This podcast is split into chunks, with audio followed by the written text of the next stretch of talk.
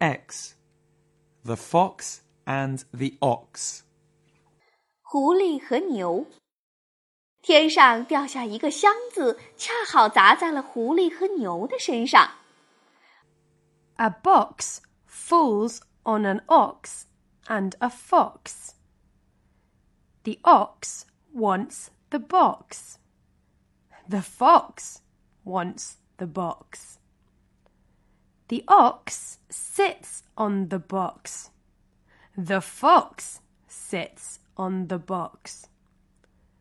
The ox pushes the fox.